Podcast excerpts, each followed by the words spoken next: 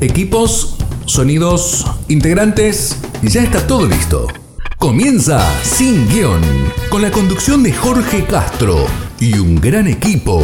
Oscar Cornejos, Emiliano Uberti, Luis Sosa y desde España, Néstor Stura. Sin Guión. Bienvenidos. Bienvenidos a este primer programa del año 2022. Estamos con una flaqueza bárbara, pues somos dos y nos han abandonado todos, nos han dejado solos como, como Bartolomé y San Marco, ¿no? Esperemos que no, no quedar despellejados después. Así que estamos con el patriarca ahí directo desde España. Hoy nuestro programa va a ser de misceláneas, misceláneas 2, porque hay muchos temas que fueron quedando en el medio y nunca se tocaron. Varios, varios que fueron aristas que se fueron desarrollando a partir de los temas que, hablamos durante el año y que por ahí estaría lindo repasar algunos o, por ahí como, como, es nuestro programa, nuestro, nuestro leitmotiv sin guion, empezar con un tema y que después nos vaya llevando al resto. A mí uno de los temas que, que me quedó dando vueltas es cuando nosotros hablamos de la familia. Un programa que fue después de Pili Pérez, de la experta en Biblia, que nosotros hablamos de, sobre todo que fue en el sacramento del matrimonio, que hablamos del sacramento del matrimonio de la familia, y nos quedó un tema que es el tema de la educación cristiana de los hijos, o la educación de nuestros hijos. Y dada la, situación, porque bueno, Néstor este, es un poquito, tiene unos añitos más, y tiene los chicos más grandes, y yo tengo a mis hijos por ahí por los 20, entonces eh, como, ustedes saben, no hay manual para padres. Néstor vive en Europa, nosotros vivimos acá en, Sudamérica, son culturas distintas, muchos viajes, traslados, problemas económicos, problemas de desgaste de la pareja que los hijos van viendo. Hay un montón de situaciones. La comodidad, ¿no es cierto? Hoy eh, tenemos un grave problema, por lo menos lo que yo veo en Argentina, que es la equiparación en cuanto a los deseos de los adolescentes, no importa la clase social. Nunca había visto eso. Por ejemplo, las clases bajas no quieren trabajar porque acá está lleno de subsidios, las clases altas no quieren trabajar porque son cómodos, las clases bajas se drogan, las clases altas se drogan, las clases bajas quieren tener diversión para tener un escape de su vida, las clases altas quieren tener un escape de su vida monótona ¿no es cierto?, en donde los padres en general solemos darle todo. Entonces, creo que los deseos de los jóvenes, creo que por primera vez se dan la mano, no importa la situación social. Eso eh, lo veo, se democratizaron los deseos, podemos decir, de los jóvenes. Y es lindo por una parte porque si fueran valores positivos, pero justamente lo que se democratizó, se igualó, son los disvalores. Con lo cual lo veo bastante grave. Y no quiere decir que abogue, porque la clase alta antes tenía otras expectativas de la baja, entonces los que son de clase baja tenían que morir sí o sí en la droga. No. Estoy diciendo que como sociedad, para mí, hemos fracasado en cuanto a la transmisión de los valores hacia los hijos. Tanto sea de clase baja, de clase media, de clase alta. Es decir, hemos fallado los padres, más allá de la situación económica, porque para nosotros cristianos la situación económica no define a la persona, no le da más o menos dignidad. Hay padres de clase baja que yo he visto en misiones, eh, no en misiones en la provincia, sino misionando, que daban mejores ejemplos y más valores que nosotros que íbamos a misionar. Me llamó siempre la atención. Una casa en un asentamiento cerca del aeropuerto de Ceiza, eran, vivían en una casa de cartón, el señor acomodaba valijas o equipaje en Ezeiza, la señora ama de casa y nosotros en teoría íbamos a evangelizar y terminamos a, los trompazos de lo que nos evangelizaron ellos, no con palabras, sino con hechos. Ellos nos decían que muchas veces no tenían para comer, rezaban el rosario a la noche, comían los hijos y los padres no. Ya con eso todo lo que teníamos que decirle no dijimos más nada. Si no hablo de ese punto, sino lo que hablo es que como padres hemos fallado, creo yo, es mi forma de ver las cosas en enseñarle nada a los hijos, en enseñarles quizás comodidad o un futuro mejor que, nosotros, que el nuestro, y hemos para mí fracasado como, como padres. Está bien, no hay manual de padre, pero creo que le hemos dejado pocos valores o valores que no son entendibles para mí. Entonces, en esta charla que vamos a tener con Néstor, en reflexiones, no va a ser un soliloquio esto, me gustaría que participe también Néstor, más allá de que quiero arrancar con una pregunta, porque ¿cómo ves vos el tema de la educación de los hijos en esta eh, cultura posmoderna? Quizás vos cómo vas a ver la educación de tus nietos en esta, en esta situación posmoderna, o quizás como dicen ahora el fin de la posmodernidad con todos sus valores trastocados. ¿Qué ves vos al futuro? Y después, bueno, contesto lo que veo yo. Yo en parte algo he dicho, pero me gustaría también dar después una referencia final. Este tema que me gustaría que quede acá, salvo que vaya a desarrollo. Si no, misceláneas quiere decir que podemos tocar varios temas en estos cinco bloques. Me gustaría el tema de los hijos, me parece que es un tema muy, muy importante. ¿sí? No solo cómo ves el tema de la sociedad posmoderna y los valores, sino cómo, cómo tratar de llevarlos hacia los valores después que te das cuenta que ellos viven un disvalor. Patriarca, te tiré la bomba atómica, ¿no? Pero bueno, ah. empezamos bien el año. Eh, el, tema de la educación eh, eh, futura es, realmente preocupante, pero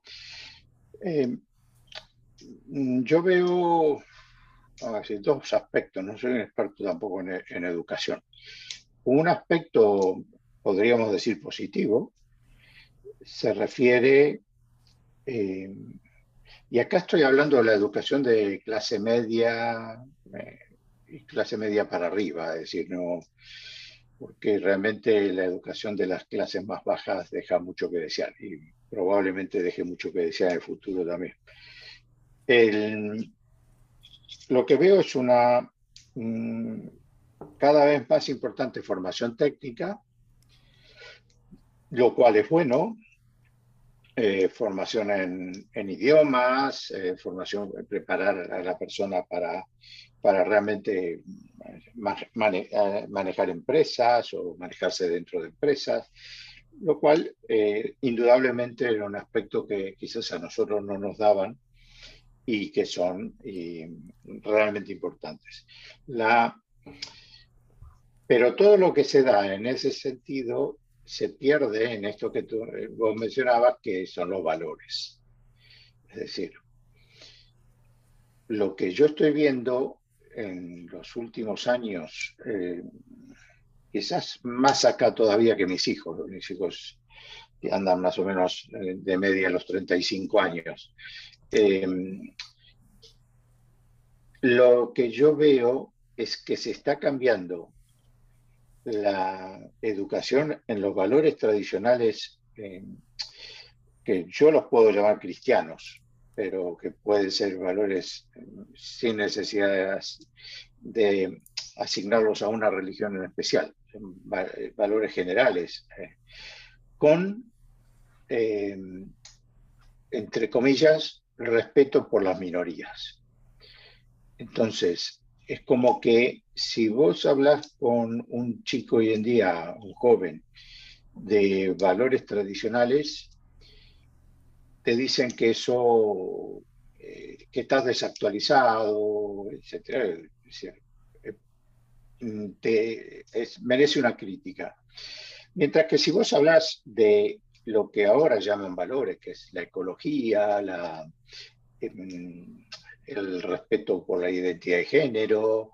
Eh, a eso ellos lo llaman valores y eso es lo que es intocable. Quizás, quizás, no, no, estoy diciendo que sea así, quizás a nosotros se nos fue la mano, o antes que nosotros se nos fue la mano en educar a los chicos de manera que nuestros valores eran intocables. Eh, lo que pasa es que hay una gran diferencia entre esos valores que teníamos nosotros y los valores actuales. Los valores eh, que nosotros manejábamos, a pesar de que no siempre se cumplían, son valores generales. Es decir, eh, son valores que siempre se pueden aplicar. Cuando hablamos simplemente de los diez mandamientos, eh, no, matarás, no, robarás, no... Eh, acá no estamos diciendo que no, le no matarás a un homosexual, no matarás a un travesti, o no matarás solo a una mujer, o solo. El mandamiento es muy claro, es no matarás.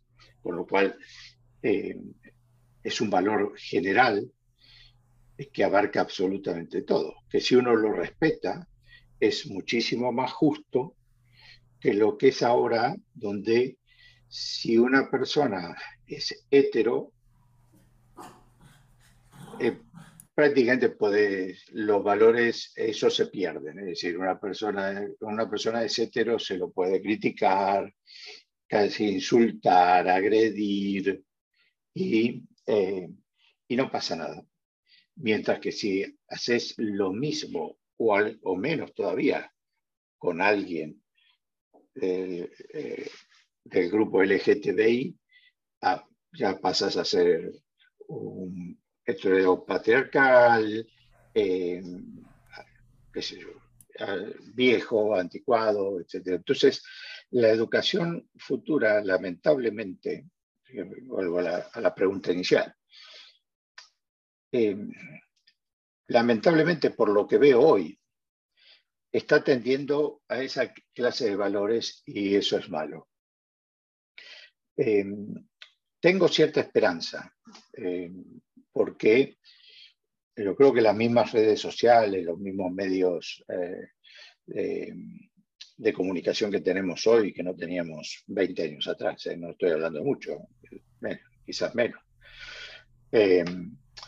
hace que, eh, así como ves mucha porquería, también vea buenos, buenas cosas. Lo hablamos hace unos días con el padre eh, Javier y, él lleva un canal dentro de YouTube donde realmente enseña cosas de mucho peso y así vemos a muchos, ¿eh? son, muchos y no todos son necesariamente religiosos, hay laicos también que vuelven sobre los valores tradicionales y que enseñan cosas sumamente interesantes. Con lo cual, tengo la esperanza de que eso también en algún momento se renueve y se renueve, me refiero en el vigor y triunfe.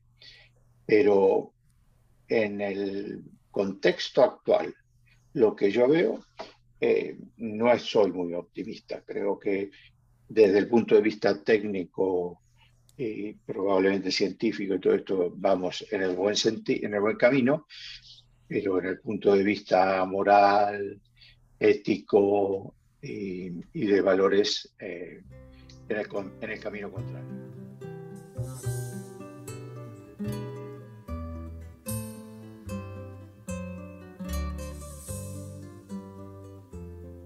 Cambia lo superficial Cambia también lo profundo, cambia el modo de pensar, cambia todo en este mundo, cambia el clima con los años, cambia el pastor su rebaño, y así como todo cambia, que yo cambie no es extraño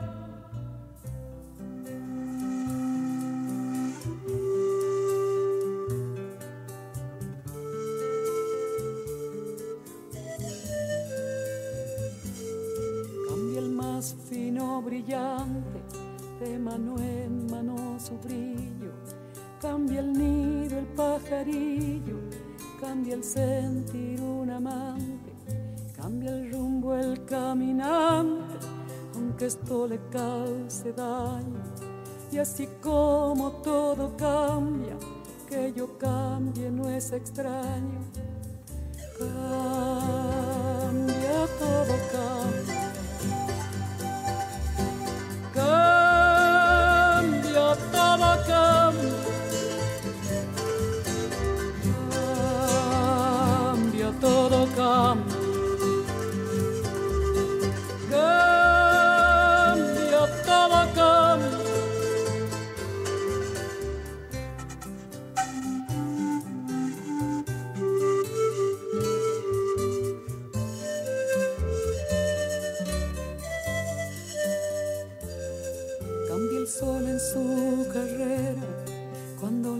Leche subsiste, cambia la planta y se viste. De verde la primavera, cambia el pelaje la fiera, cambia el cabello el anciano. Y así como todo cambia, que yo cambie no es extraño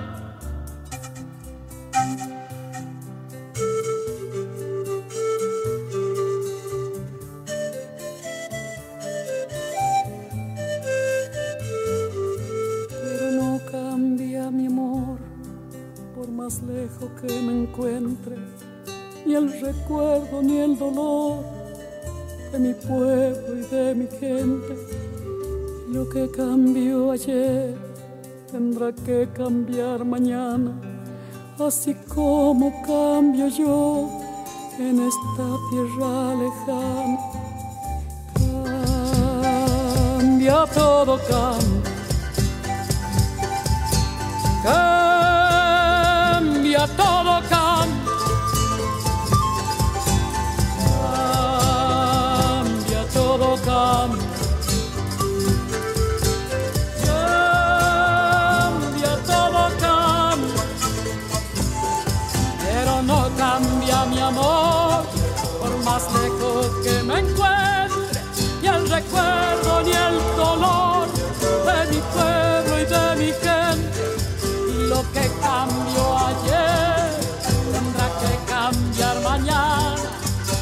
Como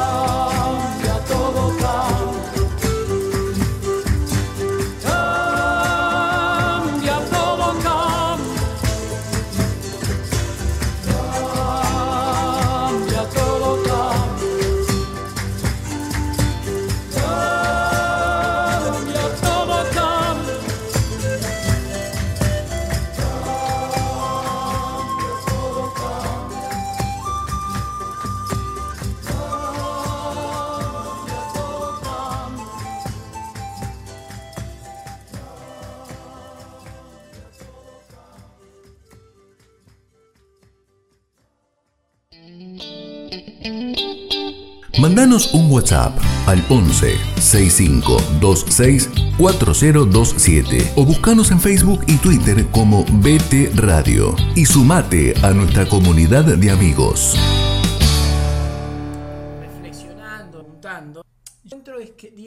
Distinta la formación religiosa. Yo soy del 70. En Sudamérica empezó a verlos famosa francés. Europa se vivió en los 60, acá se vivió en los 70. Quiere decir que ya estaban criados de otra. Antes los bailes, pero ya los bailes sin los padres. Empezaron a las días de los adolescentes, dejaron de ser esa red para ser una día compleja. Entonces yo que quisiera la composición, pudieron más 3 grados de térmica, es un horno acá adentro.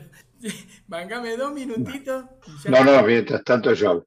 Eh, yo creo que la respuesta es sí. Es decir, por eso eh, vuelvo sobre el tema y en, este momento los medios de comunicación, las redes sociales, etcétera, tienen una- un aspecto positivo, pero también tienen eh, muchos aspectos negativos. Dentro de esos aspectos negativos está justamente eso, es decir, el haberse convertido en padres ficticios. Entonces, eh, me ha pasado, eh, no, quizá no pueda decir algún ejemplo en concreto, pero me ha pasado con mis hijos hace un- unos años, cuando ellos salían del, eh, entraban a la juventud, salían de la adolescencia a los 18 años, 20 años, que ya empezaban a estar las redes sociales en marcha. Es más, yo me he metido en algunas redes sociales simplemente para ver qué hacían mis hijos. Entonces, eh, me ha pasado que cuando uno le decía o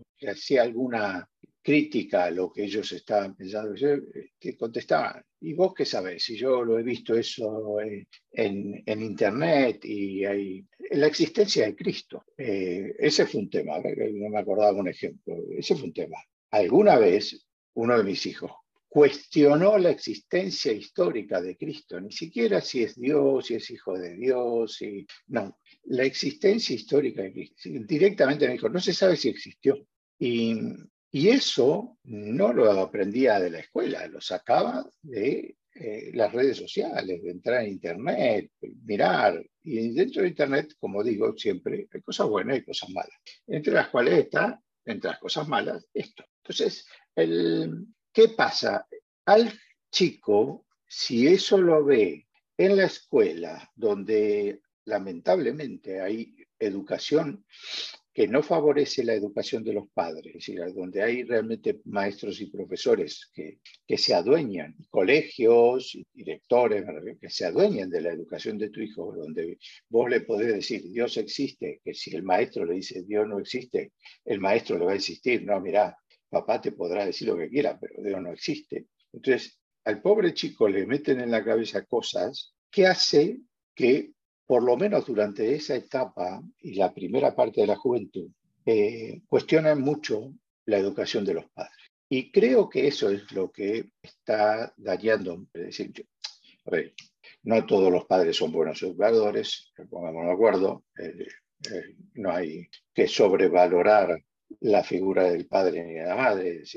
Hay, madres que matan a los hijos, hay madres que abusan de sus hijos, así que, y padres que hacen lo mismo, y ya lo vemos cada dos por tres en, en los periódicos o en el noticiero. Y, pero esos casos, que son generalmente los menos, eh, son descartables. La gran, gran mayoría de los padres intenta enseñarle valores a sus hijos. El otro aspecto que influye en esto, es decir, una parte, esa parte viene por el lado de la educación de los hijos, es decir, la parte de la escuela, pero otra parte viene por parte de los padres. Acá me voy a echar a las feministas encima, pero, y muchas mujeres, aunque no sean feministas, pero el hecho de que hace unos 40, 50 años más o menos, la mujer eh, tuviera que salir a trabajar o quisiera salir a trabajar, para hacerlo más justo y quisiera eh, empezar a menospreciar el trabajo de ama de casa y de madre, porque al fin y al cabo eh, las madres se quedaban en casa principalmente para eh, educar a los hijos, no, no para tanto para cocinar para la noche, simplemente para educar a los hijos. ese hecho ha hecho que los padres padre y madre, como no iban a estar en la casa y, como, nadie les iba a poder dar educación, delegaran en la, en la educación pública, en el colegio o en la escuela, mucho de, esos, eh, de esa parte. ¿eh? Entonces, vuelvo atrás. La escuela absorbe esa función que tienen los padres, que no es solamente educar en el sentido de decirle 2 más 2 es 4 y empezar desde ahí hasta llegar al logaritmo neperiano, sino que, eh, y eso es lo que corresponde, porque no, los padres no todos están capacitados como para dar esa parte. Pero la escuela pierde, eh, se, se arroga también la educación en valor. Y no solo porque hay una filosofía principalmente de izquierdas donde dice el Estado tiene que educar a, a la gente en esto, sino por el hecho de que también los padres delegan en la escuela mucho de eso porque no tienen tiempo, porque quieren trabajar, porque cuando llegan de trabajar están cansados, porque han trabajado muchas horas y la sociedad se ha moldado para que los dos tengan que trabajar. Eh, es una cosa que, es lamentable, pero eh, a principios del siglo XX, quizás la primera mitad del siglo XX, con el sueldo del marido vivía una familia. Eh, la sociedad se hizo mucho más justa y ahora trabaja el hombre y la mujer y resulta necesitar los dos sueldos para vivir. Entonces, ¿quién ganó, quién perdió? No sé.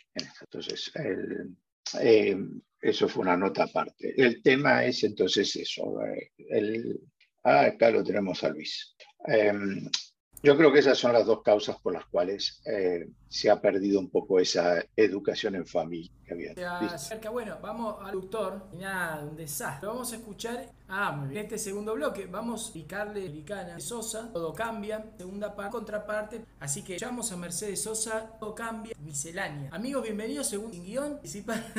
unas ganas bárbaras. Este, Luisito, mira, estamos hablando de miscelánea. En este caso, punta era en el tema de crianza y de nuestros hijos. ¿Qué opinas sobre eso en cuanto al Estado, y y cómo la sociedad posmoderna, nosotros como padres, reeducar, dale vos nomás. Y ahí tengo por ahí para hacer una diferenciación, escuchaba lo último que decía Néstor, eh, creo que hay una diferencia. La familia creo que es la que educa, la escuela es la que forma. Son como dos aspectos pareciera de la misma cosa, pero que son bien diferentes. La educación lo, lo tomo como la educación en lo que son en los valores, en la solidaridad, en el amor, en el compartir, en todos esos valores que son propios de la familia y también de la vida del cristiano, ¿no? El ser solidario y el estar atento a las necesidades de los otros. Y en la búsqueda continua de ser una buena persona. La escuela está más en aquello, como bien decía Néstor, que los padres no estamos destinados a ser el sabelo todo o el gran libro, digamos, de la sabiduría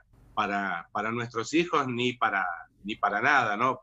Eh, sí tenemos que tener en claro los valores fundamentales que tenemos que manejar como, padres hacia nuestros hijos para darle esos valores para hacer frente a la sociedad y a su vida futura. Y la escuela lo va a terminar de formar, digamos, en, en, el aspecto más que nada académico, no en la parte formativa de valores. Sí le va a dar aquellos conocimientos a los cuales nosotros llegamos. La mayoría por ahí suma, resta, multiplica divide y saca alguna ecuación simple, pero más de ahí ya le corresponde a los maestros que se especializaron en, en, algún tema de matemático, de lengua. Por eso yo creo que son como dos aspectos en los cuales tenemos que tener en claro y, y hemos perdido por ahí en esto que, en esto que bien decía Néstor, ¿no? que para poder pagar los gastos familiares a veces tenemos que padres y madres salir a conseguir trabajos y llegamos ya como muy cansados a la casa y no le prestamos la debida atención a nuestros hijos, a ver a cómo le fue en el colegio, qué le estuvieron enseñando en el colegio y estar atento a eso y poner verdad sobre lo que le están explicando. Y en el caso de que veamos que haya algo que, lo, que están recibiendo nuestros hijos que no sea de acuerdo a lo que nosotros queremos, bueno, ir, presentarnos a los colegios y hacer nuestros planteos. No, mire, yo creo que esto no corresponde porque los valores familiares míos dicen que entendemos esto. Por lo cual yo creo que la función de ustedes como colegio es darle la formación académica a la cual yo no, no tuve acceso o por mi formación eh, no lo puedo dar. Tengo una formación por ahí mucho más humanística, entonces eh, preciso que ustedes le den una formación más técnica en determinadas cosas. Yo creo que tenemos que nosotros valorar también un poco cuál es nuestra función. Y nuestra función es esa, educar en valores, darle los valores fundamentales para hacer frente a la sociedad y lo que haga a su vida en general.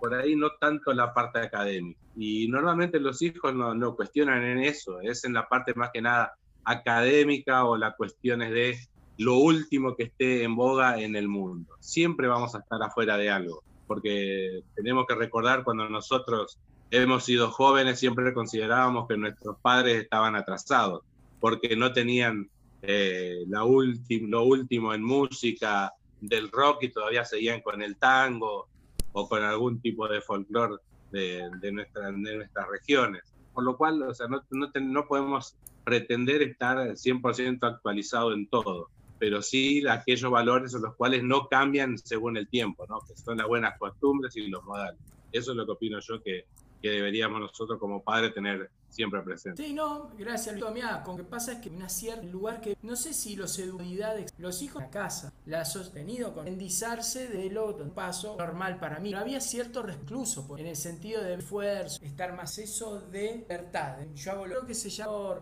la historia, los esfuerzos, o sea, si bien nosotros esperamos, agradezcan un tema que hizo, pero los hijos tienen un cierto, decir, no es solamente padre, chicas, en el sentido de que es romper. Eso es lo que es exceso, vamos hicieron todo lo que, pero obviamente que se equivocaron. Ven los errores a propósito, al perderlo vimos en máquina. Eso es lo que exacerbar a o nieto. Primero porque no entienden, o quizás quieren solamente. Yo soy pesimista y creo que eso es donde vamos. No sé usted. Con esto quiero terminar ya el tema para pasar a. Yo creo que por ahí tenés razón en eso de que nosotros hemos sido también un poco culpables de eso. Porque yo creo que haber visto por ahí la vida que llevaron nuestros padres, de grandes sacrificios, en los cuales también nosotros hemos pasado algunas necesidades, no digo de las básicas, pero por ahí alguna necesidad del entorno en el cual estaban. Y eso nos llevaba a nosotros a tener este deseo de superación. Creo que nosotros al darle, como bien decías vos, una vida relativamente acomodada o cómoda en, ese, en cierto sentido, de que casi todo lo que piden lo tienen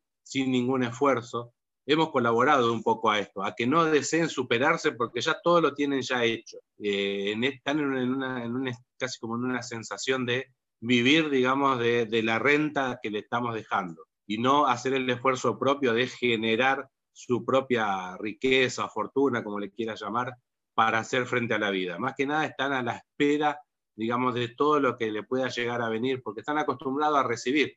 Eh, lo estamos viendo en, en, todas las esferas de la sociedad, ah, inclusive hasta en las más necesitadas, porque hoy eh, lo que más se le critican a los gobiernos actuales es específicamente eso, que a, al que pide se le da sin ningún tipo de compromiso lo que sea, por lo cual no hay un fomento, digamos, de esa cultura del trabajo o del esfuerzo para hacer progreso. Yo creo que ese es el principal problema. Nosotros tampoco hemos sabido fomentar eso en nuestros hijos, por lo cual nuestros hijos tampoco se esfuerzan porque saben que con una simple pataleta o una rebeldía más o menos controlada de ellos, saben que, que pueden conseguir aquello que piden.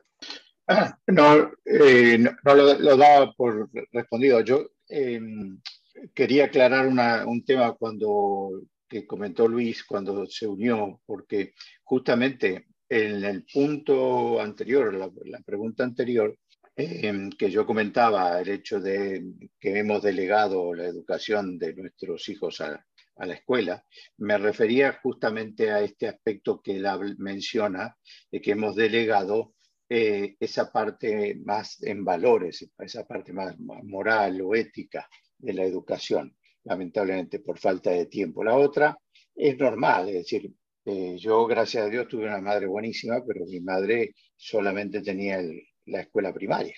Y mi madre, a pesar de eso, sin ser maestra en algún estilo, por supuesto tenía más que la, primaria, me enseñó a leer y escribir antes de entrar a la escuela. Yo ya con cuatro o cinco años ya leía y escribía.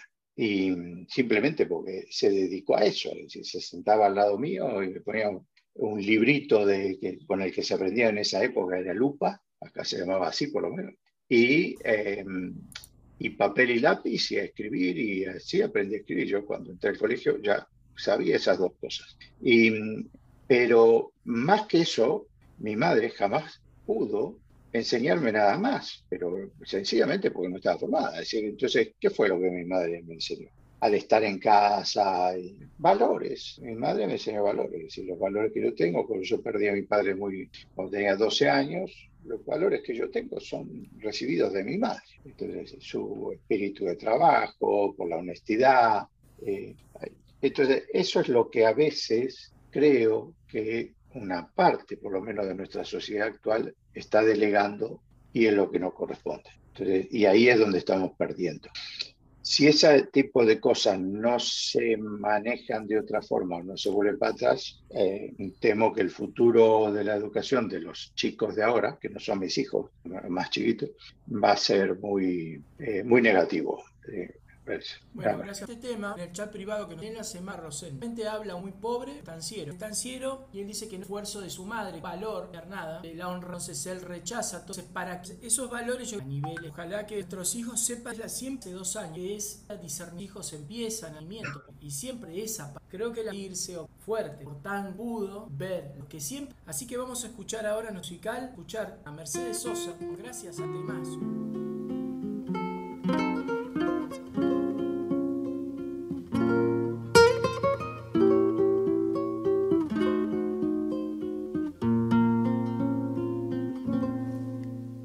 Gracias a la vida que me ha dado tanto, me dio dos luceros que cuando los abro, perfecto distingo lo negro del blanco y en el alto cielo su fondo estrellado y en las multitudes del hombre que yo amo.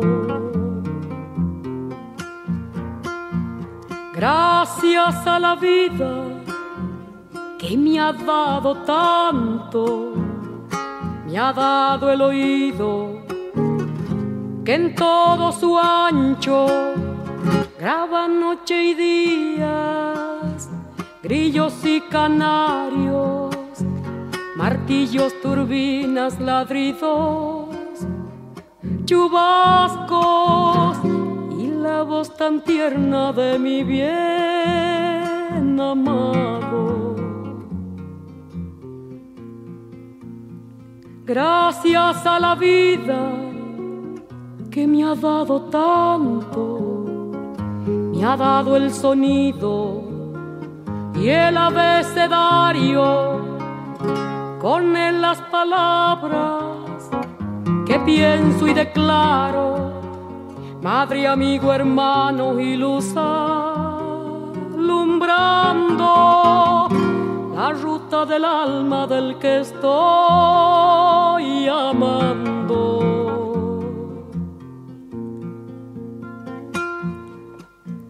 Gracias a la vida que me ha dado tanto, ha dado la marcha de mis pies cansados. Con ellos anduve ciudades y charcos, playas y desiertos, montañas y llanos y la casa tuya, tu calle y tu patio.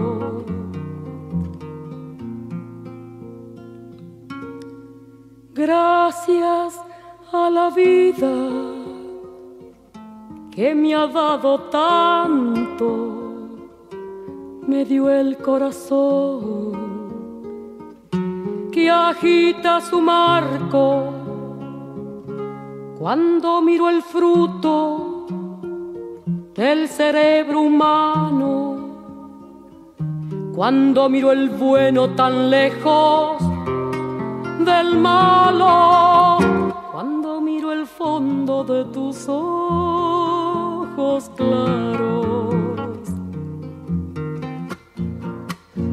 Gracias a la vida que me ha dado tanto me ha dado la risa y me ha dado el llanto.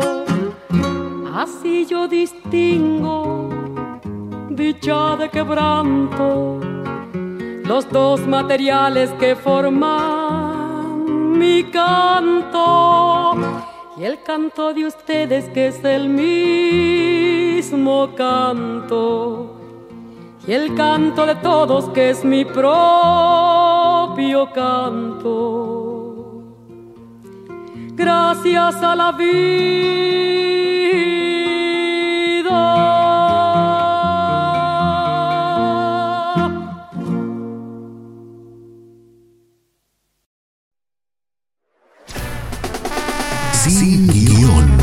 Todos los temas se hablan, se analizan, se debaten acá. Acá, sin guion. Miscelánea. Estaría acá, esta según el bloque, otro de los temas que nosotros estuvimos tocando sobre el tema de la iglesia, lo tocamos desde varias partes. Parte sí, pero lo tocamos también desde el punto de pienso que algo ahí tocamos en parte, lo que pasó en los últimos. Es decir, que, pero al mismo tiempo defende la iglesia a través de los sacra nuestra explicación personal. Entonces, porque a veces no entiendo cómo criticar a la iglesia de la de los mismos ataques, pero a su entiendo que criticar una casana con defender a mi madre. A mí sí me resulta bastante. Entonces, me gustaría que me ayuden a pensar, estamos viendo de todo el año, me gustaría tocar acá, matriarca, todo suyo. Perdón, porque ¿me oye? Perfectamente. Vale, eh, entonces te pido que me, me repitas, porque justo tuve que eh, desenchufar No, los auriculares. Yo tengo una gran duda que no puedo manejar, que no sé si les pasa a ustedes. Es decir, uno se entera de escándalo, de otras cuestiones, no puede estar. Ahora, tica, que pasa a sus hombres, ¿cómo defenderla y que nosotros al cielo? Una especie de, quiero defender algo que hay que atacar, es compatible. Ahora, ahora sí. Em, yo creo que uno de los aspectos más importantes o puntos que hay que tener en cuenta es que hay que diferenciar iglesia de hombres de la iglesia.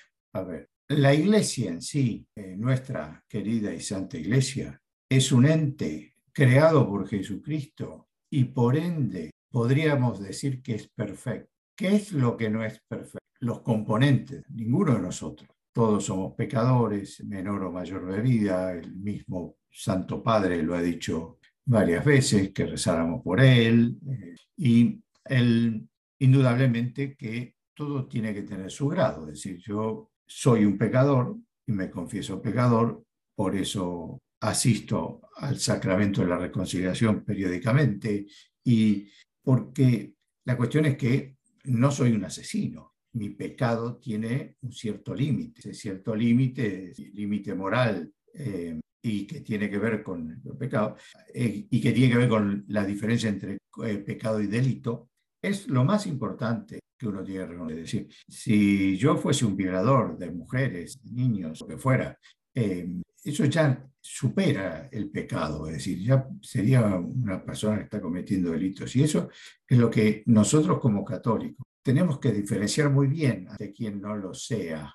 de, delante de ellos defendiendo nuestra iglesia. No es nuestra iglesia una iglesia abusadora, no, no lo es. Desmiéntanme, pero yo creo que ninguno de nosotros en ningún momento de nuestra vida católica y activa ha recibido un comentario de algún miembro de la iglesia, el sacerdote, diciendo, no, que vos tenés que aprovechar, que tenés acceso a chicos para esto, para jamás. Es decir, es, decir, nunca hemos, como iglesia, pero nunca, yo he recibido nada que diga, me ha favorecido el pecado. Quizás lo más grave que alguna vez le he escuchado a un sacerdote es, bueno, no se preocupe por ese pecado, es un pecado menor, realmente era un pecado menor. Es decir, y digo lo más grave que he escuchado, porque quizás te he dicho, no, no, ojo porque se empieza con cosas así y después vaya a ser que termina. Entonces,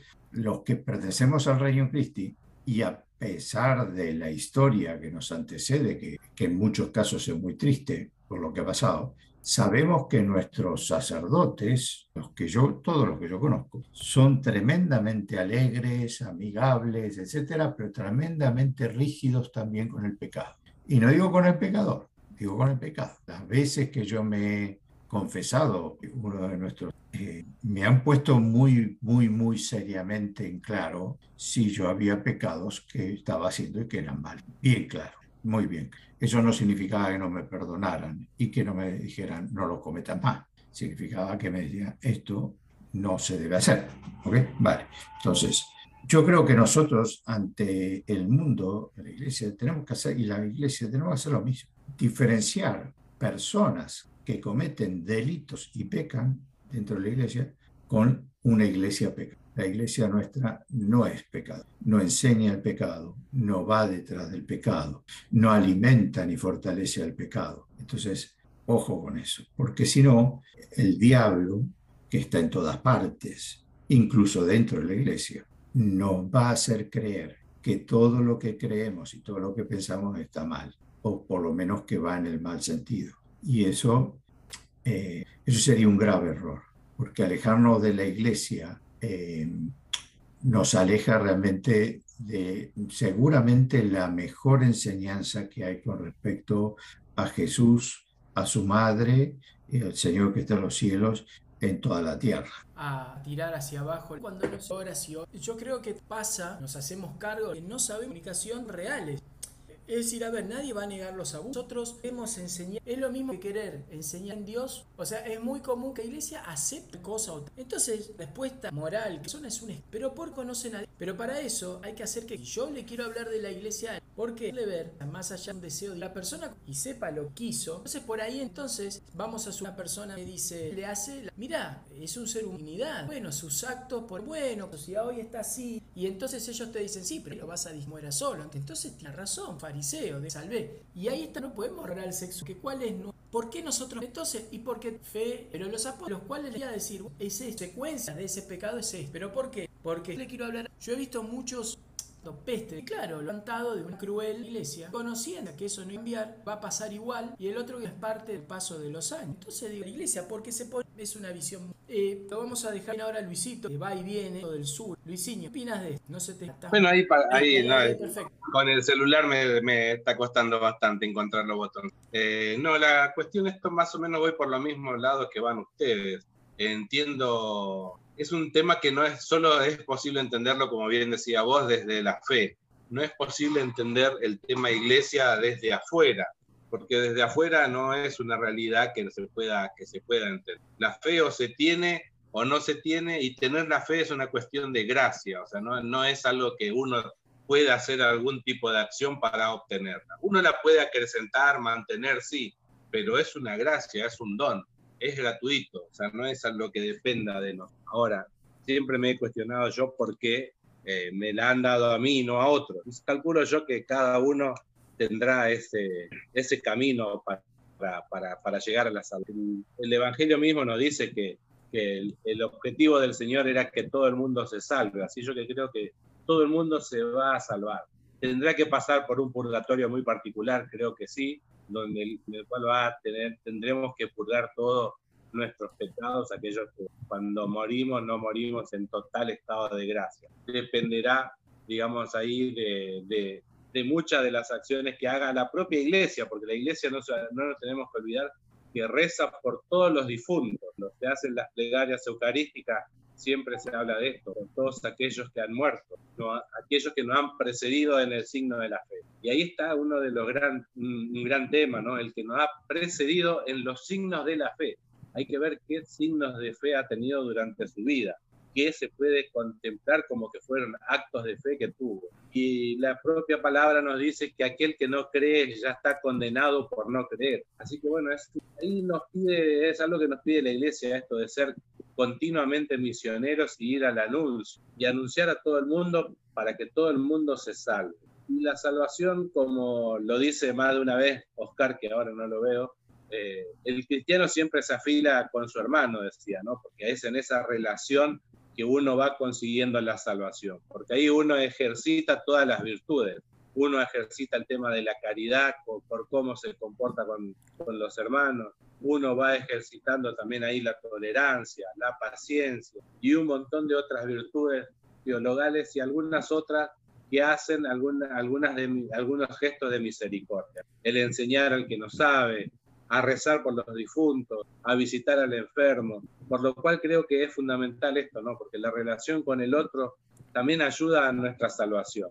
Todas esas actitudes que hemos, hemos tenido para con nuestros hermanos nos van formando en esas virtudes cristianas para que nos tenga, nos sea tenido en cuenta en el momento de nuestro juicio particular. De ese juicio particular que ya en otros programas hemos hablado, y veremos saber cómo cómo lleguemos cada una de nosotros. Lo fundamental es esa palabra que dijiste vos hace un rato, ¿no? que no terminemos siendo fariseos, ¿no? que, que nos pongamos ante el púlpito a golpearnos el pecho, a dar gracias porque no somos como todos los pecadores, sino que nos pongamos sí, ante el sagrario a pedir perdón por nuestras culpas y por las de todos aquellos que no lo han conocido y que están haciendo muchas atrocidades porque no lo conocen y que nos dé energía y fuerza para extender su reino al mayor de los lugares posibles. Bueno, gracias Luisito, gracias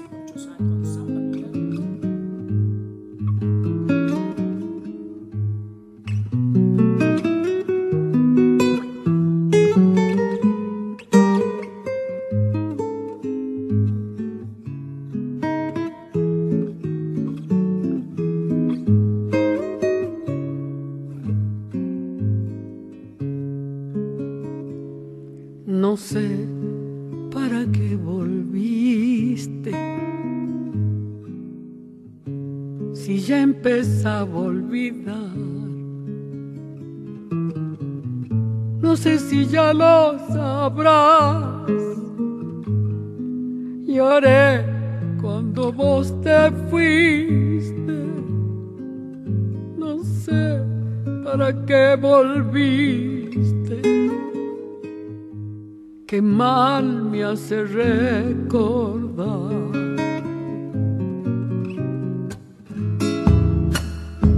La tarde se ha puesto triste yo prefiero callar. ¿Para qué vamos a hablar de cosas que ya no existen? No sé para qué volviste. Ya ves que es mejor no hablar. Qué pena saber que al final de este amor ya no queda nada. Solo una pobre canción da vueltas por mi guitarra. Y hace rato que te extraña mi samba para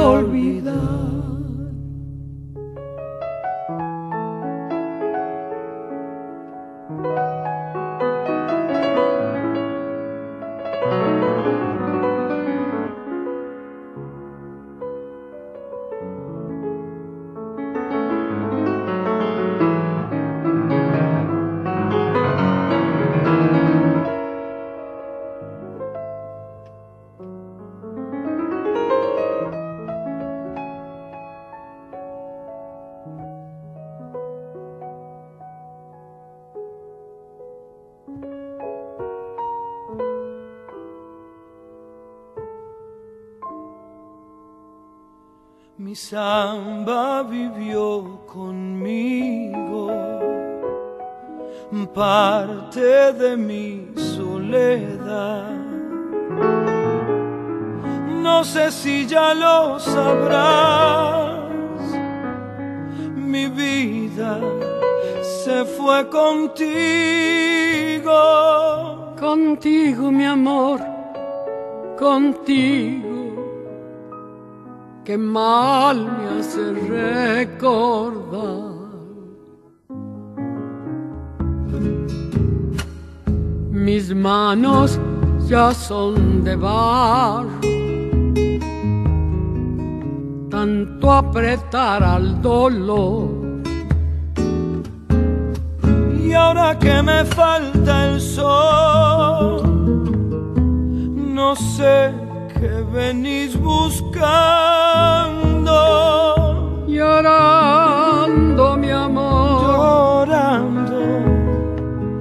También olvidame vos. Qué pena me da saber que al final de este amor ya no queda nada.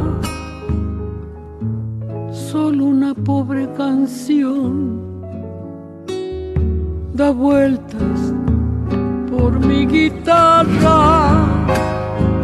Y hace rato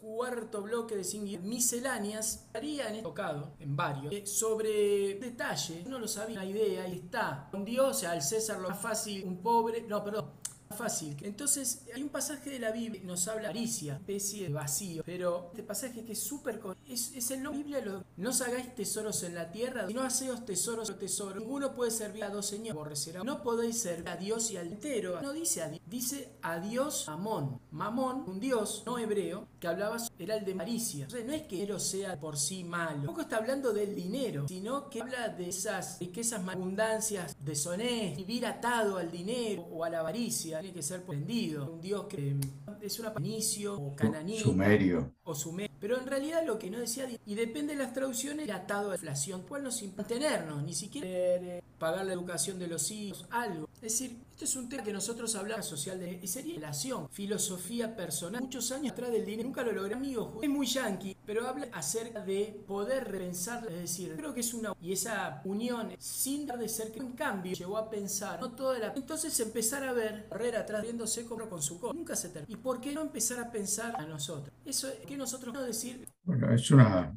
eh, es una filosofía, me tendrías que explicar eh, más profundamente qué es eso de que, que venga a mí. Eh, es decir, yo no conozco forma de que el dinero venga a mí si no es salir a trabajar. Tal vez eh, haya alguno que, que tenga otro método, pero ese es el que a mí me, con el que me educaron y con el que me estoy por jubilar dentro de poco. Entonces, eh, realmente... Perdón, por ahí me expresé mal, es decir, en el sentido de no obsesionar ingreso, de no hacer todo lo posible, relación eso es un poco, eso es lo que describe este libro, Siete hábitos persona exitosa, creo. pero eso yo lo leí, no recuerdo que hablara de ese tema, ese lo leí y lo tengo por ahí guardado. Em, a ver, em, yo voy a hablar de lo que comentaste hace un momento, que es el tema de la relación entre un cristiano y, o por lo menos lo que yo entiendo, un buen cristiano y el dinero, que es... Em, que lo que yo creo que el Señor eh, deja bien claro cuando habla del dinero, de mamón o como, como se llame. A ver, eh, yo no creo por ningún motivo que existiera en el mundo algo que el Señor, cuando digo Señor, eh, Dios Padre, no aceptara como algo que en el fondo es bueno para el hombre si, em, si no lo fuera. Es decir, si realmente no, lo, no tuviera algo de bueno, no creo que, el, que Dios hubiera permitido su existencia. Por lo tanto, eh, soy de los convencidos de que el dinero tiene su aspecto bueno y su aspecto malo. Entonces, coincido con lo que vos eh, comentás. Eh, yo leí ese libro, pero digo, no, recuerdo esa parte donde hable de este, de este, así de este tema, pero sí eh, diría que lo que tiene que hacer el hombre es no obsesionarse. Una cosa es trabajar y la otra es obsesionarse. yo creo que si uno se, se acostumbra, se amolda a vivir con lo que gana, indudablemente tratando de progresar, etcétera, pero Em, si evitamos sacarnos eh, o si tratamos de sacarnos de nuestra mente esa obsesión con el poseer, con el ganar, con el tener, eh, con el disfrutar eh, cosas que no están quizás a nuestro alcance, nosotros pasamos a vivir de una manera mucho más feliz y tranquila y por ende más cristiana. Entonces, yo creo que es ahí donde el Señor ponía su, foco en el hecho de decir que no se puede adorar a Dios y a el dinero o adorar a Dios y a Mamón, significa justamente que a uno de ellos no se lo puede adorar, no significa que hay que despreciar ni que hay que tirarlo.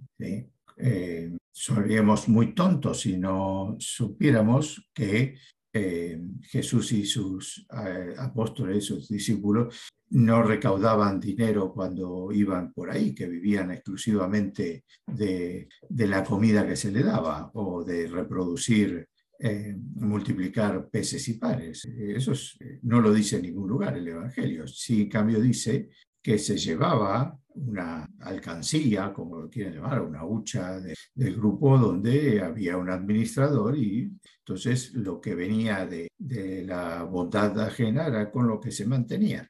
Y de eso el Señor es muy claro cuando envía también a sus discípulos, a, que en donde entren, coman, beban, porque tienen derecho a su salario. Quien, quien hace su trabajo tiene derecho a su salario. Entonces, el dinero no es el, el uso que le damos al dinero, el quien nos imponga una una utilización del dinero, esto es lo que puede hacer mal. Entonces, Em, hemos hablado muchas veces, creo que por lo menos un par de veces, de la función de la Iglesia, del dinero que tiene la Iglesia Católica específicamente, y, y si debiera ser o no cosas. Eh, y ya está más que hablado ese tema. Y sabiendo que sí, que coincido que, que debiera ser algo distinto, también quiero decir que el católico en sí, ya no estoy hablando de la, iglesia como institución, sino los católicos, la iglesia como los católicos que somos los, bautizados, también debemos hacer cosas distintas.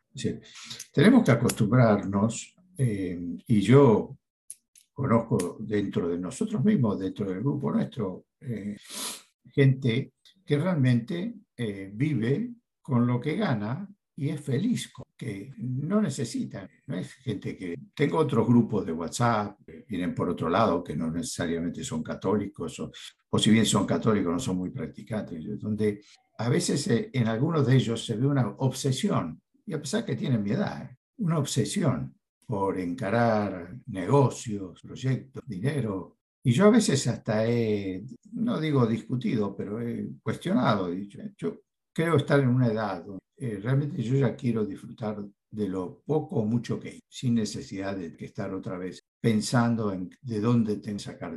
Eh, no puedo pensar que una persona a los 67 o 70 eh, necesite estar.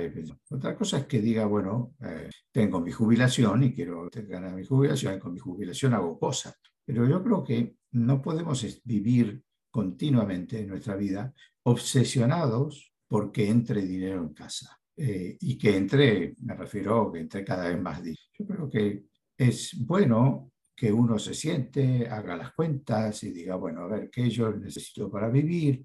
¿Cuánto puedo ahorrar? ¿Cuánto puedo dedicar incluso al culto? Porque eso tendríamos que acostumbrarnos a tomar como una obligación nuestra el mantener la iglesia a la que pertenecemos. Todo lo que podamos hacer, colaborar con instituciones de, de bien público, todo eso, ponerlo y decir, ok, yo con esto vivo y así viviré.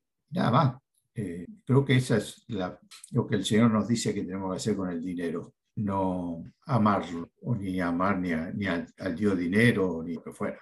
Eh, tomarlo por lo que es, algo que te permite comer, vivir, gozar de salud, o por lo menos la salud es gratis, pero refiero gozar de, de un servicio de salud eh, cuando te falte, pagarte tus medicamentos, y ahí, nada más. También ahí voy por la misma línea de Néstor ahí tengo por ahí una frase que decía, no, rico es aquel, no es aquel que más tiene, sino el que menos necesita. Creo que esa es la, la, la clave fundamental para entender qué es, una, qué es la riqueza. Porque uno puede ser rico de muchas cosas y dependerá mucho de a qué, a qué de toda esa riqueza uno le dé un valor por sobre otro para vivir con cierta tranquilidad y felicidad. Aquellos que que buscamos esto de la parte de la vida espiritual y demás, cuando nuestra riqueza se basa en eso, en acumular riquezas espirituales, esas son las que a nosotros nos dan felicidades y tranquilidades, que por lo general están por fuera de, la lógica del, del, mundo, del mundo tradicional, digamos, competitivo, en el cual el dinero es el que marca el éxito. Y el dinero per se no trae tampoco soluciones a muchas cosas. Sí te habilita a muchas otras cuestiones que al mundo normal no, pero no te da la felicidad. Yo recuerdo hace muchos años y cada tanto vuelve a aparecer en los chats un viejo video en el cual decía ¿no? que el dinero te puede comprar el mejor reloj del mundo, pero no te puede regalar tiempo. El dinero te puede regalar muchas otras cosas así. O sea, una cosa me quedaba eso como algo, algo fundamental, ¿no? Porque podrá eso, ¿no? Tener, tener, tener el mejor lugar, el mejor dinero, pero no, no te va a regalar, para comprarte el mejor reloj, pero no te va a dar más tiempo de vida en este mundo. Cuando tengas que, se acabó nuestro tiempo, se acabó. Por lo cual creo yo que lo fundamental es esto, es ver a qué le estamos dando valor. Creo que nos invita el Señor a eso continuamente, a prestarle atención a qué le estamos dando valor en nuestra vida, que hay una sola cosa a la cual le tenemos que prestar toda la atención y todo el valor. El Señor no le da valor a la riqueza en, por las cantidades. Recordemos que el Señor ponderó las últimas dos monedas que tiró una anciana en, el cofre de las ofrendas, no al que tiró una bolsa de oro.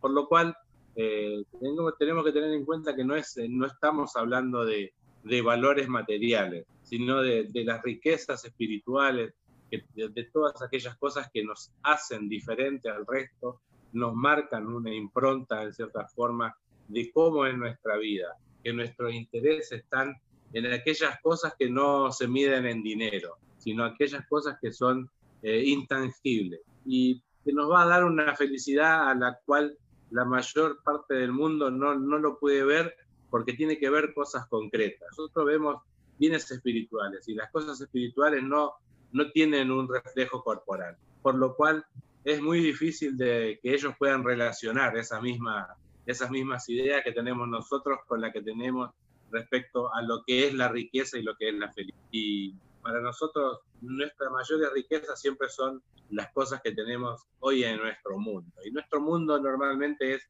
el de nuestra familia, ¿no? Valorar la salud muchas veces, valorar eh, los progresos de nuestros hijos, aquellos que tienen nietos, verlos crecer. Y, esas cosas son las que terminan constituyendo la mayor de las riquezas de nuestras vidas. Que, tener, acumular propiedades aquí allá, de tener autos más o mejores que otros, eh, de tener lo que se nos ocurre, ¿no? desde valores tecnológicos, siempre y cuando o sea, el Señor no desdeña nada de todas esas cosas, siempre tiende a que todos los bienes estén en favor del el mensaje, de divulgar el mensaje o también de llevar más almas hacia Él. Aquel que tiene mucho dinero bien se lo puede guardar o como en muchos casos destinarlo a hacer obras benéficas, eh, eh, a otorgar créditos, en muchos casos créditos a tasas muy bajas eh, para que se hagan emprendimientos sociales, ya sean de negocios, de vivienda, para las personas más necesitadas. Hay millones de, emprendimientos que organizan, no la iglesia en sí, sino hombres de iglesia en favor de otros. Recordemos a, a Chao, por ejemplo, es un, uno que deseamos, sobre todo en Argentina, que próximamente esté en los altares. Y es una persona del cual ha tenido mucho dinero pero el dinero no ha sido su valor principal, sino siempre han sido los valores humanos los que lo han movido, ha hecho infinidades de obras en favor de sus empleados, por lo cual eh, en su momento él, cuando padeció la enfermedad que posteriormente lo termina llevando a la muerte, y él necesitaba transfusión de sangre, todos los empleados fueron a donar sangre. Así que, y posteriormente eso no, no se pidieron siquiera el día para no trabajar, sino que volvieron al trabajo porque consideraban que, habían devuelto un poco de valor a aquel que les había dado otro valor más allá que su simple fuerza. Gracias, Luisito. Veo que interesa. ¿eh? Para... Nos vamos entonces el cuarto a pasar clasicón. La buca seguida continuo bloque, soluciones de Cindy. los dejo. Aprovecho el, corte. Un abrazo. Nos vemos el sábado que viene. Esta es mi flor de la canela.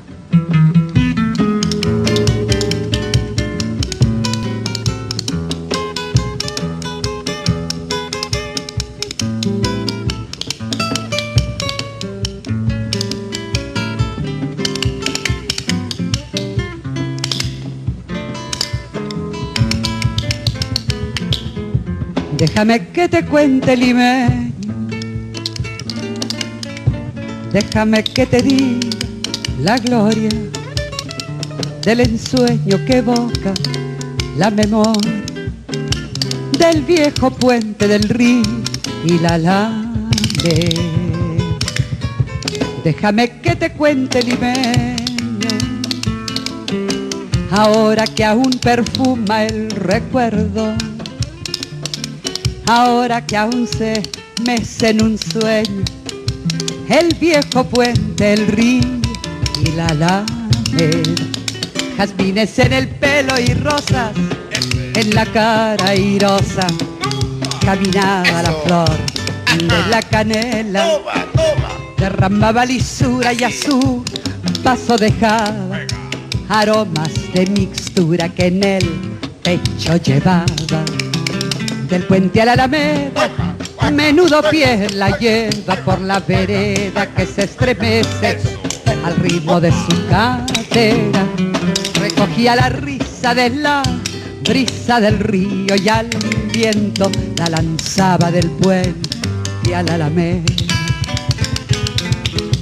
Déjame que te cuente limeño, ay deja que te diga moreno mi pensamiento a ver si así despiertas del sueño, del sueño que entretiene moreno tu sentimiento.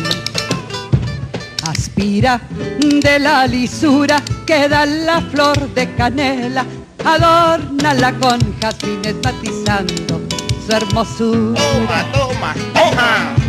alfombra de nuevo el puente y engalana la alameda que el río acompasará su paso por la vereda. Y recuerda que jazmines en el pelo y rosa en la cara airosa caminaba la flor de la canela. Derramaba lisura y a su paso dejaba aromas de mixtura que en el pecho llevaba. Del puente al alameda, pie, la lleva por la vereda que se estremece al ritmo de su cadena. Recogía la risa de la brisa del río y al viento la lanzaba del puente al alameda. 15 minutos. Último creo que programa de miscelánea de sin guion. Ya estuve remando hace como una hora y media con Luisito. Quería tocar otro final que es varias veces, inclusive fin de los tiempos, periodo de la desesperación. Creo que volvió otra vez a robarlo poco. Creo con el de las vacas volvimos otra casi a Muchas veces también él nos habla a veces de esa forma de oración gulosa que a veces nos ata y hace que se pierda, deja con, no sé, a los especialistas, pero pongamos el apocalipsis, dice a qué se refiere. y siempre, siempre juega eso, mundiales, esta. Entonces, a veces me han ido ellos hacen plomo, cosas, abajo de la tierra o fuera de mucho. Es decir, la visión, lo que sí, la visión que después de esto se pasa, no se va. De, es más, no sé si no asustarnos. Para decir, bueno, si es el momento, es el momento. El aceite, que sea, me importa que sea, porque si no, no se genera. Las personas confiado en cualquier cosa menos en Dios, han confiado en sí mismos, en sus Pero, es decir, es así. Lo que ese día y sobre todo no se podía acceder a los sacra oración. ¿Qué pasa? También nosotros podríamos pase y decir, a veces no charlarlo. Yo lo sé, estaba sentada cosa que uno se quede como a la larga difícil ante la desesperación y aquellas influenciaron hicieron que pasó y es así nadie se la hay justicia yo trato en él se él sabrá y no yo pido justicia eso no pero vos sabés prepararlo vos sabrás y así se van a muy ansioso y, la, y él la da cuando no sé Luisinho Sí, por ahí, por ahí no voy a ir principalmente a lo que lo último que dijiste. Me voy a ir a esto más lo del comienzo que dijiste vos y el tema pandemia. Es, es, real esto que decís vos, que en un primer momento la gente como que se volcó mucho a la vida espiritual o a todo lo espiritual como una gran tabla de salvación en su momento.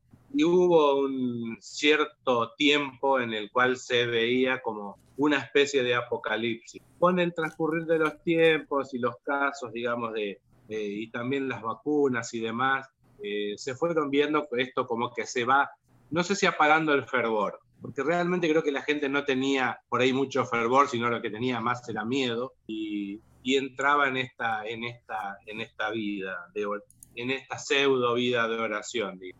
Pero como decías vos también, esas, todos son buenos momentos para volver, y el Señor no hace acepción de, personas ni nada, sino a, todo lo acepta, porque es eso, es un eterno mendigo de nuestro amor. Entonces está ahí siempre a la espera de que de lo que le demos. Y lejos de mirar las intenciones, Él recibe aquello poco que le damos. Aunque mezquinamente le damos algo, Él igual lo recibe con amor. Y a veces nos cuesta entender que, todo lo ha hecho Dios, ¿no? Al hombre inclusive, y al hombre lo ha dotado de la inteligencia. Y esa inteligencia del hombre es lo que ha terminado por desarrollar vacunas o soluciones, digamos, para lo que es hoy la pandemia. Por lo cual a veces también hay que mirar eso como una gran obra de Dios, porque al Dios le ha posibilitado la inteligencia y el poder desarrollar lo que se desarrolla. Después recuerdo, hay que recordar a otro gran santo, un gran fundador que en sus máximas, digamos, de, de la fundación, sus reglas era ora y labora.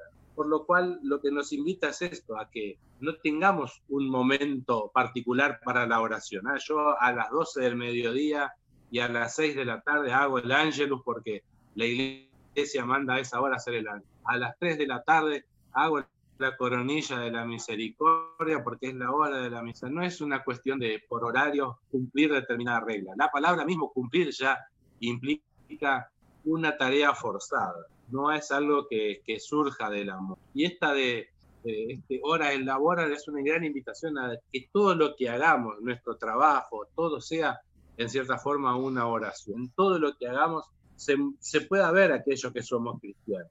Que si, si vamos a trabajar, eh, no robemos, digamos, hora en cierta forma al trabajo, mirando otras cosas, en, usando la internet del lugar donde estemos, el trabajo, que no nos dediquemos a hacer relaciones sociales con otros compañeros, eh, solo en el horario de trabajo y a interesarnos por la salud de él y de su familia. Si tenemos interés en, saber cómo está su familia, en, fuera del horario de trabajo tenemos la posibilidad de mandarle un mensaje, ¿cómo está tu familia? Eh, ¿Estás bien? Eh, ¿Algún familiar tuyo se contagió de COVID? ¿Cómo la están llevando? ¿Necesitan algo? Por lo cual, esa, esa máxima, digamos, que tenía el fundador de este movimiento, ese hora, el labora, todo debería de ser una oración. Aquellas actividades que hacemos muchas veces, hacerlo con oración. Es una tarea que no es nada fácil y a veces cuesta, como bien decíamos en los primeros momentos, eh, el tema del trabajo, los años también nos van trayendo achaques, por lo cual ya cualquier cosa a veces nos cuesta. Yo ahora que tengo un, problema de, de, la rodilla, subir y bajar las escaleras ya es un trabajo interesante. Después tengo, tengo problemas con la rodilla, no la puedo mover, por lo cual cada cosa a veces es un problema y lo cual encarar una tarea hay que hacerlo también con esa pequeña dosis de, caridad y de amor hacia el otro. Y eso también es, en cierta forma, es una oración. La oración no es simplemente aquella oración vocal, de ir rezando una tras otra Ave María en el rosario y cada tanto un Padre Nuestro, sino el que todo lo que vayamos haciendo en cierta forma sea una oración, sea una alabanza a Dios y que todo lo que hagamos en cierta forma sea demostrar un poco de ese amor del Señor en todo lo que hacemos. Vamos a ir viviendo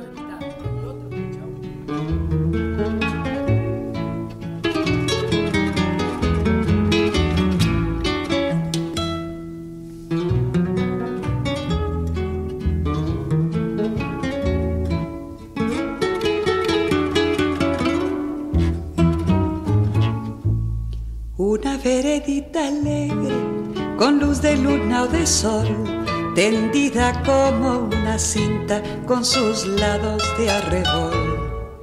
Arrebol de los geranios y sonrisas con rubor, arrebol de los claveles y las mejillas en flor, perfumada de magnolias, rociadas de mañanita, la veredita sonríe cuando tu piel la acaricia y la cuculi se ríe y la ventana se agita cuando por esa vereda tu fina estampa pasea. Fina estampa, caballero, caballero de fina estampa, un lucero que sonriera bajo un sombrero, no sonriera más hermoso ni más luciera. Caballero, y el tu andar andar reluce la cera al andar andar.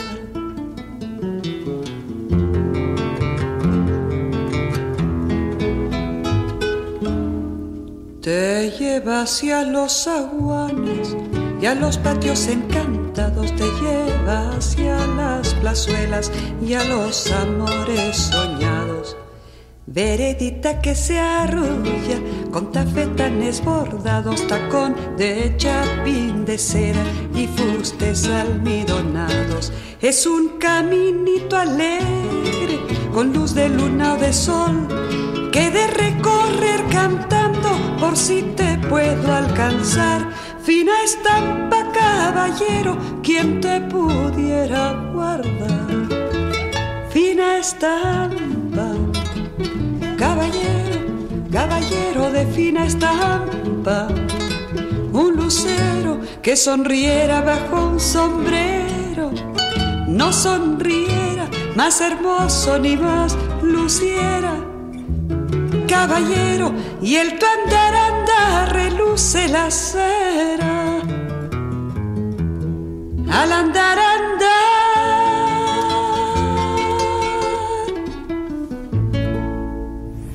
Hasta aquí llegó Sin Guión. Jorge, Oscar, Emiliano, Luis y Néstor se despiden hasta el próximo sábado. Hasta entonces.